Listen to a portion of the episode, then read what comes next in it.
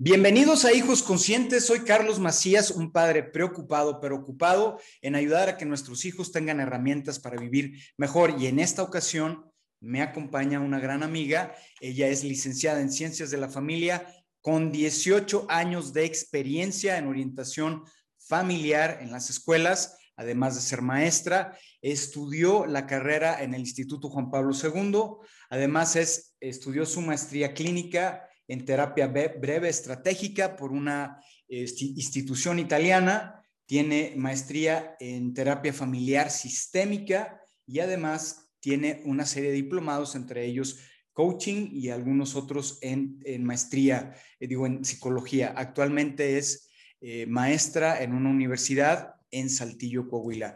Hoy ella nos va a compartir desde su experiencia, desde sus años de terapia un tema importantísimo.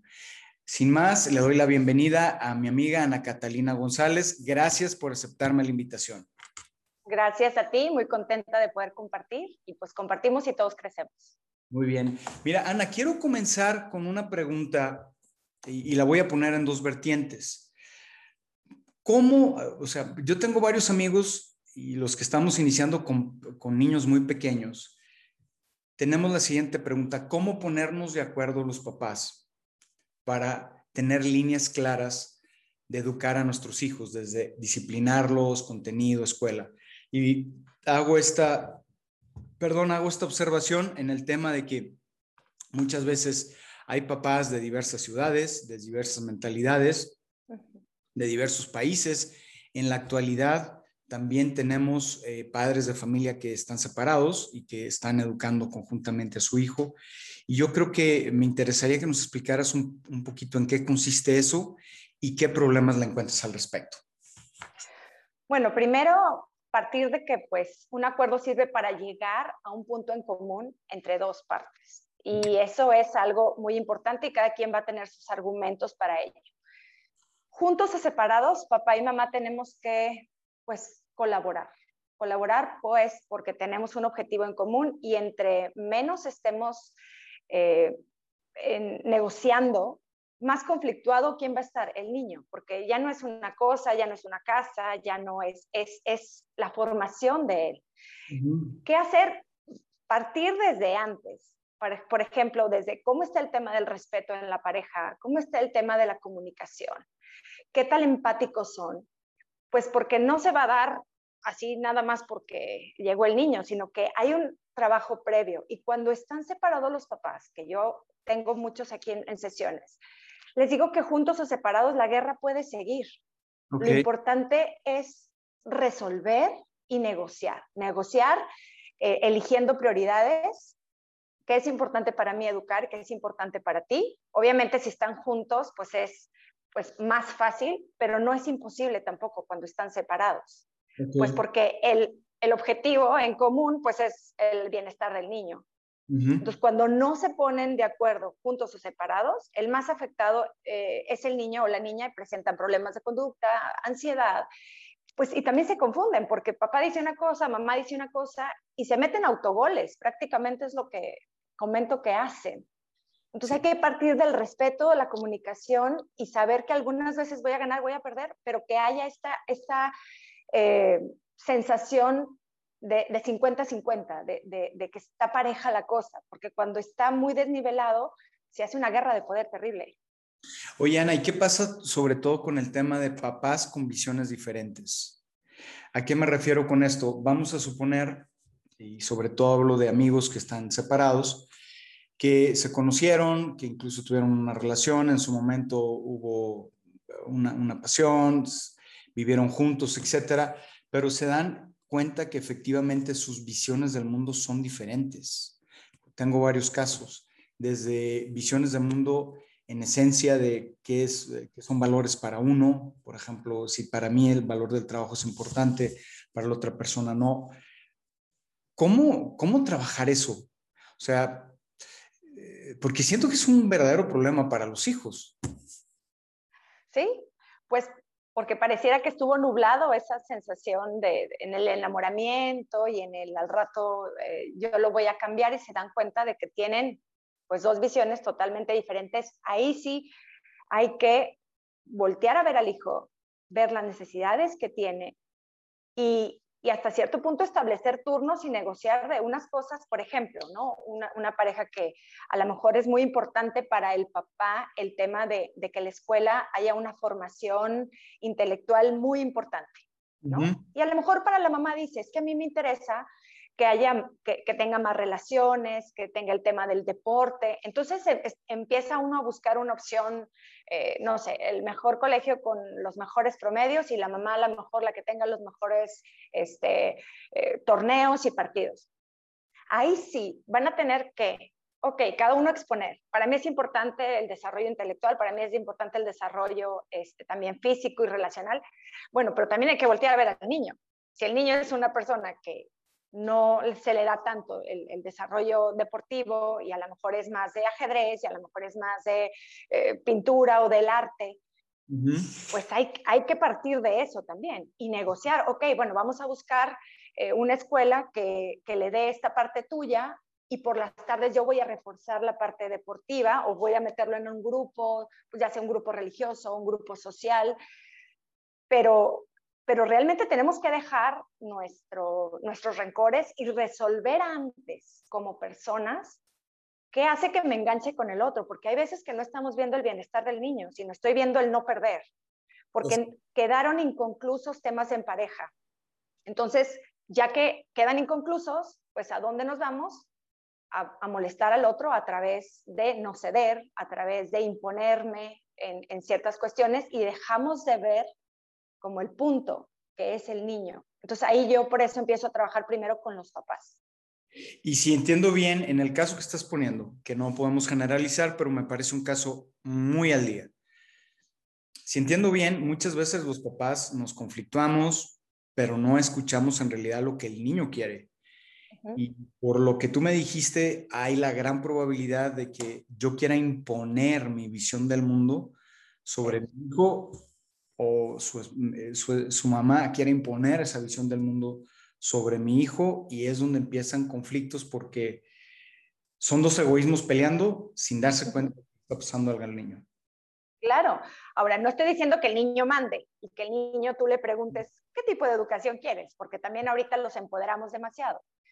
Pero tenemos que ver que hay ciertas características y hay ciertas necesidades. Yo que he estado en varios colegios trabajando, me dicen, es que ¿cuál es la mejor escuela? Y le digo, es que es la que el niño requiera. Estuve a lo mejor en una escuela que era más flexible en conducta y le daban mucha seguridad al niño, pues porque ahí había muchos niños, a lo mejor que no tenían un eh, gran desarrollo intelectual o que tenían una autoestima un poco débil, entonces el, tener esa, eh, eh, ese tipo de perfil los ayudaba. Había otras escuelas que eran más autoritarias y que obviamente ayudaban a ciertos niños a seguir más reglas, pues porque necesitaban reforzar. O sea, cada papá y mamá tiene que buscar aquello que siga apoyando lo que ellos en valores, en creencias y en formación de su hijo vayan observando y, viendo. Pero más que eso es, es ese ejercicio previo de hacer un análisis y, y, a veces cuando están separados, nada más quiero recalcar eso, no tienen que venir los dos, con que venga uno a trabajar qué es lo que se engancha y qué es lo que está haciendo que no pueda negociar con el otro, haciéndome responsable de mi parte, voy a cambiar. Y les digo que cada vez que no llegan a acuerdos es como si le dieran, sí, un golpe en, todo en el interior del niño, porque él siente esta hostilidad y él siente que, que en verdad eh, no están pensando en él, sino están pensando solamente en, en su enojo. Ana, has tocado un punto increíble y creo que es, sobre todo para los que tenemos hijos bien pequeños, es todo un reto. ¿Cómo entender a tu hijo? ¿Cómo no engañarte? ¿Cómo no eh, decir, a ver, yo creo que esta escuela es para mi hijo la mejor y, y no le estoy poniendo realmente atención a él, a sus necesidades, no a sus caprichos? Pues ahí lo vas a ver, los niños son muy transparentes los niños cuando se empiezan a desarrollar, cuando están contentos, cuando tienen eh, los hábitos de sueño, cuando van contentos a la escuela. No estoy diciendo que a veces no quieran levantarse, o sea, a mí me pasa, tengo tres hijos, ¿no? Y ay, tengo flojera, y digo, hasta ahorita que están conectados es, ya quiero vacaciones. Pero a lo que voy es que vas a ir viendo que se va desarrollando y que, y que realmente eh, las calificaciones, no te estoy diciendo que todos siempre sean dieces, pero que fluye, que, está a gusto, que empieza a desarrollar más habilidades, que a lo mejor eh, hay niños que no son para matemáticas, pero está el tema de, la oratoria o está el tema deportivo y encuentran como, como esa fuerza en ese elemento y el niño está contento, lo ves, lo ves en, en su estado de ánimo. Por eso hay que observar mucho, hay que dejar los celulares al lado y hay que observar a los niños. Y hay que mantenernos en comunicación porque lo que hacen y lo que nos dicen, hay veces que no les tomamos importancia. Hay veces, y claro, que la escuela tenga una buena comunicación con nosotros es esencial y que si ven un, un síntoma de alarma lo comuniquen y nosotros poder ser flexibles a ver si ese perfil le está ayudando o no. Los niños son muy transparentes, Carlos. Ok. Otra pregunta, sobre todo cuando te encuentras con dos visiones, padres de familia con dos visiones del mundo diferentes, ya sea que estén juntos o separados. ¿Hasta qué punto ceder? Vamos a suponer, yo quiero una educación para mi hijo, incluso siento, lo veo, que, que sería lo mejor, y de repente tal vez su mamá dice, no, yo quiero esta educación. Y puede ser que sea totalmente diferente. Y y tal vez sea una insistencia por parte de ambos de querer estar en su zona de decir, no, yo no cedo porque creo que es lo mejor para mi hijo. ¿Qué le recomendarías a una pareja así? Pues hay veces, así lo, lo, hice en una plática, que si no es tu opción y no es mi opción, buscar una tercera. ¿Ah, sí? ¿Y eso es fácil? no es fácil, pero es si, hay una lucha de poder, decir, bueno, yo quiero, por ejemplo, una escuela católica, y bueno, yo quiero una escuela, este, no sé, que sea muy libre. Bueno, vamos a buscar una tercera opción que sea, no sé, un Montessori, por ejemplo, o que sea este, constructivista y que tenga estos valores. Hay que ser flexibles y ser creativos. Ahora, hay veces que se va a tener que ceder. ¿Cuándo vas a ceder? Cuando hay igualdad en toma de decisiones. Cuando a lo mejor en algo importante, de por ejemplo, ok, em, hay otras parejas que dicen, yo quiero este tipo de educación y tú quieres otra, pero hay otras que dicen, yo quiero este tipo de fe y yo no. Entonces decir, bueno, ok, tú vas a elegir el tipo de educación, pero me vas a dejar a mí formarlo en esta fe. ¿Sabes? Cuando hay igualdad, es más fácil ceder. Pero hay veces que están tan desparejados, les digo que pareja es parejo, y, papá y mamá tienen el mismo este, nivel de, poder, que, van a estar buscando cómo, cómo notarse o cómo eh, no ceder. Entonces, aquí hay que tener un compromiso y si no hay que llegar a puntos medios o si no hay que ver una tercera alternativa, pues si no, pierden los dos. Aquí en familia o todos ganan o todos pierden. Excelente frase. Y yo creo también se me viene a la mente la siguiente situación. ¿Qué sucede con un niño que está en medio de una relación donde papá y mamá, pues parece que entran en una lucha de poderes, en cuestiones desde la escuela, permisos, etcétera? ¿Qué es lo que pasa, bueno? A mí me hablan y me dicen, oye Ana, este, quiero una cita porque mi hijo eh, está teniendo ansiedad, tiene problemas en la escuela, está muy irritable. Y yo les digo, ok, vengan primero ustedes. La primera sesión ¿qué se descubre? Que el niño está presentando eh, a través de sus conductas o a través de su cuerpo, somatizando algo que no está funcionando con sus papás. Y ahí sí yo empiezo a, eh, a través de ellos, a llevar una terapia indirecta para que empiecen a hacer cosas diferentes. Porque esto les crea mucha angustia, angustia, le, empiezan a morderse las uñas, empiezan a tener muchos problemas de, del estómago, no tienen ganas de ir a la escuela, tienen muchos miedos o terrores nocturnos, o sea, hay muchos, o sea, es un sinfín, porque no hay una es igual a B. Es decir, hay muchas circunstancias que, que, que pegan, pero empieza a haber un síntoma en la familia y generalmente son los niños. Y ahí es cuando empiezo a hablarles de que cada vez que ellos pelean, están llevándose de encuentro al que más quieren, porque vienen porque están preocupados por ellos y empiezo a, comprometerlos juntos y después por separado a que empiecen a cambiar esa visión y la amplíen mucho más. Ok, me imagino que no va a ser un trabajo fácil. No, no, yo les digo en la primera sesión que estar aquí en mi consultorio, es de valientes. El, el, querer hacer algo por cambiar es, ya dieron un paso enorme y solamente tienen que seguir comprometiéndose a hacer las tareas y saber que, que a veces va a ser un, como una medicina amarga que te va a costar tomarla, pero que a la larga va a valer la pena porque se van a acomodar y vas a sanar cosas. Ana, hablando del tema de consultoría y el tema de consultoría familiar, eh, has tocado un muy, muy buen punto. ¿Cuáles crees que sean las barreras, especialmente para los padres, para la pareja, de acercarse a pedir ayuda? O sea, ¿por qué no lo hacen? Uno, hay veces que traen muchos constructos familiares de cómo alguien te va a decir lo que tienes que hacer. Los psicólogos o terapeutas eh, son para locos o son para personas que están desequilibradas. Y yo les digo que es como ir al check-up médico. ¿no? ¿Cuántas veces tenemos que ir las mujeres al menos una vez al año a ir a hacer tu check-up eh, con el ginecólogo o los eh, hombres también? Y es eso, es, es trabajar las emociones. Ahorita estamos viviendo en una situación muy especial que, eh, que hay, yo les digo que como cuando está lloviendo y, y está la sensación de, de, tierra mojada, delicioso, uh -huh. y más allá por Guadalajara que llueve mucho, eh, lo, ahorita hay ese, e, e, esa incertidumbre, ese miedo que, que, lo olemos y lo sentimos, y me voy a contagiar y ya me contagié, y si la vacuna y si no la vacuna. Entonces, todos traemos como, como ese fondo que altera. Entonces, pidan ayuda, porque más vale una ayuda a tiempo para que no empiece a crecer la bolita. Yo agradezco que gente más joven está aquí, y te, te, voy a decir algo, cada vez más hombres piden ayuda. Veo papás que se preocupan por sus hijos. Papás, uh -huh. que antes era, no, ¿cómo? A veces me dicen, Ana, no quiere venir mi esposa, no quiere venir mi esposo. No pasa nada, con que vengas tú se empieza a cambiar todo. Porque okay. nosotros podemos, haciendo cosas diferentes, generar el, el cambio a los que nos rodean. Y ahorita veo chavos de 20, eh, de 40, de 30, que vienen y que ya se va cambiando esta eh, mentalidad, pero mucho es por los constructos o por las ideas de no estoy loco.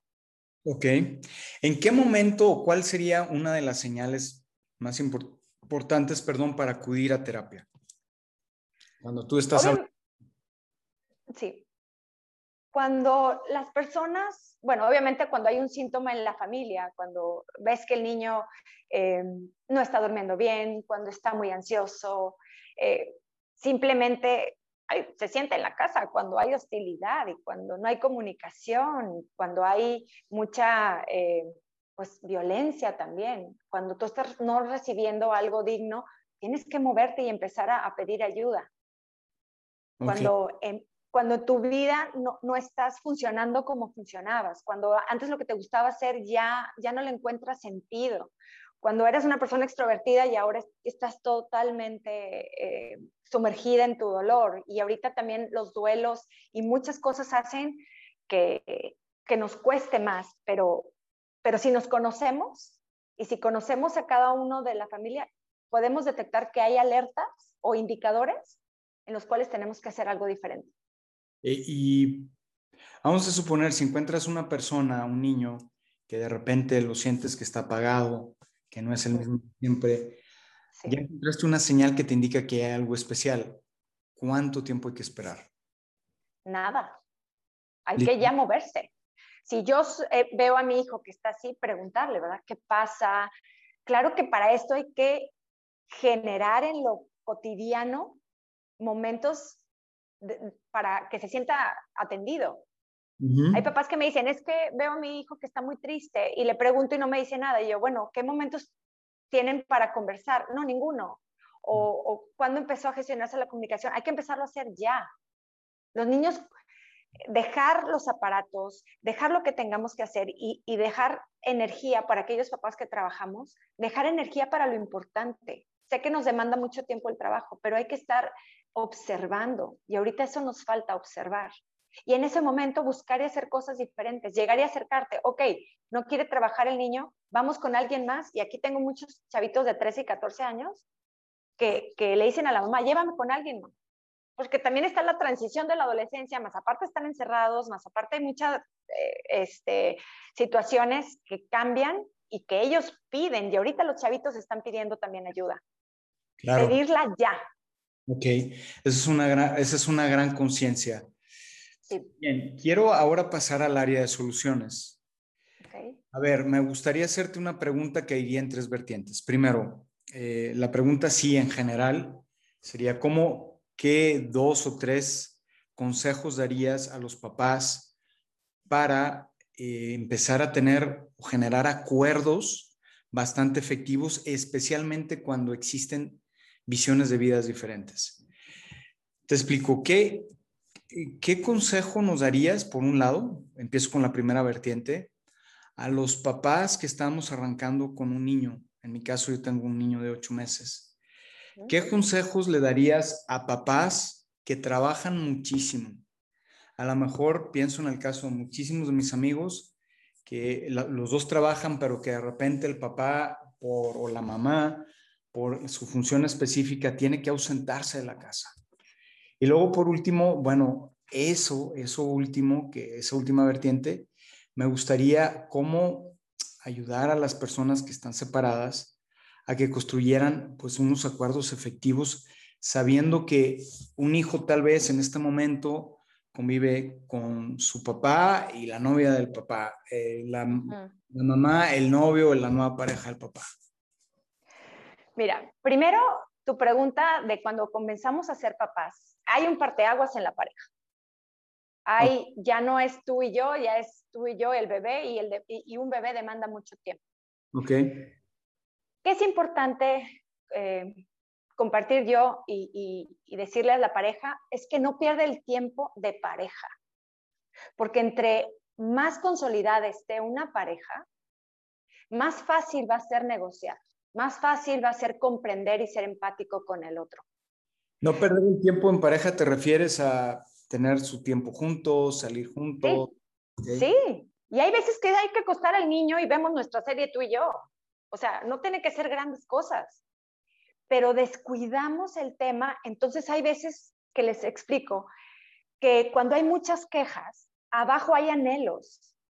Quiero ser visto, quiero ser vista, no me, no me haces caso, estás todo el día con el niño, estás todo el día, o llegas del trabajo y no me das un abrazo y te vas directo con los hijos. Entonces hay quejas y quejas si fortalecemos ese tema de pareja, va a ser más fácil las transiciones que se van a hacer en las diferentes etapas del ciclo vital de la familia. Efectivamente. Porque va a ser, porque sientes esa parte segura. Dos, em, en el tema de los papás que trabajan, yo les digo, claro, o sea, yo no puedo juzgar el tema que trabajen y que busquen una mejor calidad de vida para sus hijos, pero como te repetía, no hay que desgastarnos en, el trabajo. Hay que dejar una reserva para lo que realmente es importante para nosotros. Hay una frase que compartí en mis redes que decía, ¿cuánta vida te está costando tu sueldo? Es una frase muy dura porque pasamos mucho más tiempo en el trabajo, nos desgastamos y llegamos a la casa donde tiene que ser un refugio, donde tiene que ser una parte eh, que nos haga sentir cómodos y venimos y es como un basurero. Tómate un tiempo, a lo mejor del trayecto de tu trabajo a tu casa, pon música que te relaje, haz una meditación, si eres eh, espiritual, pues haz una eh, oración en el cual dejes allá y, digas, esta va a ser mi energía. Hay un, hay un corto que, que, que se llama Alike, no sé si lo viste, no. que es, es, un, es un personaje que va todos los días al trabajo y que está gris y cuando llega con su hijo, el hijo obviamente amarillo, si no me equivoco, ¿verdad? Sí, es amarillo. Llega, lo abraza y se vuelve a cargar, porque el papá vive una rutina donde se desgasta. Pero llega un momento que el niño, con toda su alegría, empieza el papá a querer que el niño sea igual. Y hay una reflexión muy bonita. Entonces, ¿qué pasa? Hay que dejar la reserva, hay que hacernos presente en la ausencia. Hay esta anécdota que me gusta mucho, de un papá que no coincidía con su hijo al verlo. Y el hijo sufría y decía, es que ¿por qué no veo a mi papá? Es que yo quiero eh, verlo. Y por el, el cambio de turno no podía verlo. Entonces llega el papá y le dice, voy a venir a darte un beso. Y la señal de que estuve aquí y de que te di un beso es que voy a hacerle un nudo a la sábana. Y cada vez que te levantes, vas a ver ese nudo y vas a saber que yo estuve aquí. El niño despertaba y lo primero que veía era ese nudo y era, mi papá ya está conmigo. Y esa era su dosis. Ok, ok, ok. Perfecto. Me parece muy buen ejemplo. Y, por, y, la tercera, cuando los papás están separados, yo les diría, vayan primero a terapia cada uno y arreglen qué hace que, que no pueda ver más allá de mi enojo y hacerme responsable de lo que me toca. Porque si no, no van a, a funcionar. ¿Qué mensaje de esperanza le darías a personas, porque he conocido algunas, y obviamente siento que la importancia está en el proceso. Me voy a explicar. A ver, un, proceso de terapia, y más, yo, yo conozco muchos amigos como tú, eh, tanto en Estados Unidos, en Alemania, en otros países que se dedican a la terapia. Y es bien importante entender que el proceso, la importancia del proceso que está acompañada con el tiempo y trabajo.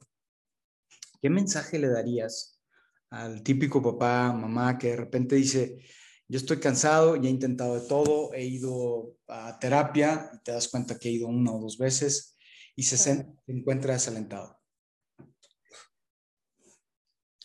Pues cuando tú quieres algo, persistes y persistes y buscas la manera de, de solucionar y no te cansas. Cuando uno quiere algo, Muchas veces fallamos, muchas veces no vamos por el camino correcto, pero nos levantamos y seguimos. Si es tanto el amor que tienen hacia su familia y hacia sus hijos, sigan buscando soluciones, busquen otro tipo de, enfoque, de enfoque a lo mejor más en soluciones, de enfoques prácticos, de hacer cosas diferentes, pero no porque tengan una o dos malas experiencias, significa que todo va a ser así.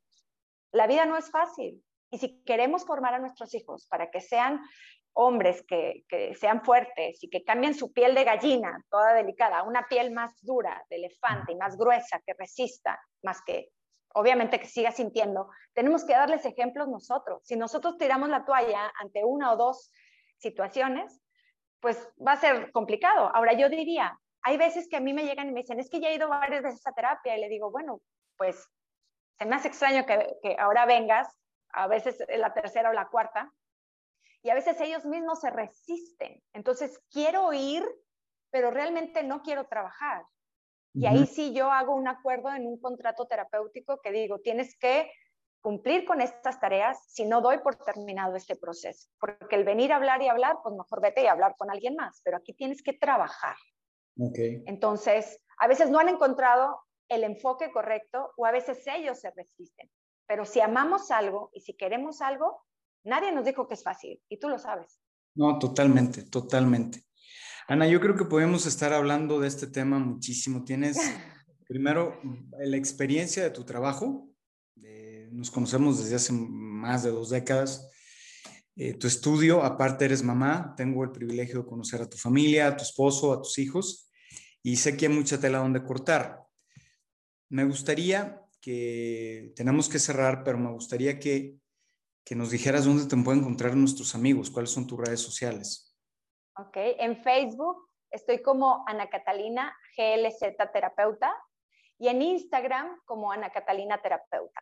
Ahí estoy compartiendo, hay veces no muchas cosas porque tengo mucho trabajo, pero sí ciertas frases o ciertas reflexiones que, que me han ayudado aquí en, con mis pacientes y que, y que me encanta poder eh, compartir. Y la última pregunta es, ¿qué impacto, qué legado te gustaría dejar en tu vida? Híjole, qué, qué legado. Em, yo quiero dejar un mundo mejor que el que me tocó vivir. ¿Y cómo voy a empezar? Empezando por mí.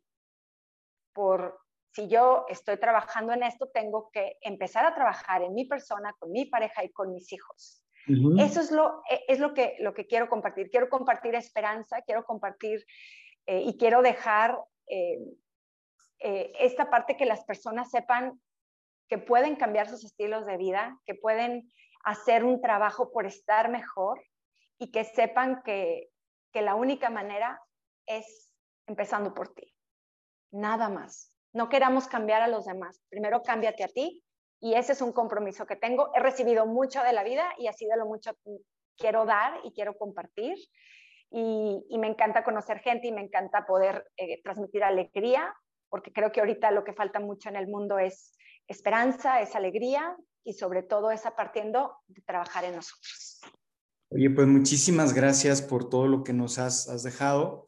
Y amigos de Hijos Conscientes, qué importante es tener acuerdos. El tema que vimos hoy con Ana, yo creo que es un tema muy, muy profundo. No solo se trata de cómo tener acuerdos para que el hijo funcione, sino entendamos que el primer gran acuerdo es la pareja, la relación en sí. Me gustó muchísimo lo que dijiste, Ana, de que el, para que la, la familia funcione, lo primero que tiene que funcionar es la pareja si están juntos.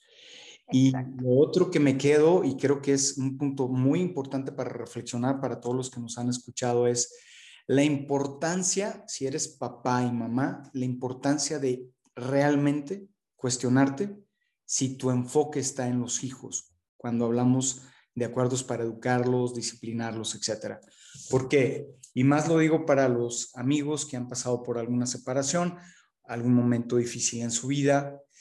Hay que detenerse, preguntarse seriamente si yo no estoy obrando desde mi herida, desde mi egoísmo o desde mi proyección personal y si realmente estoy buscando lo que mi hijo, como dijo Ana, necesita.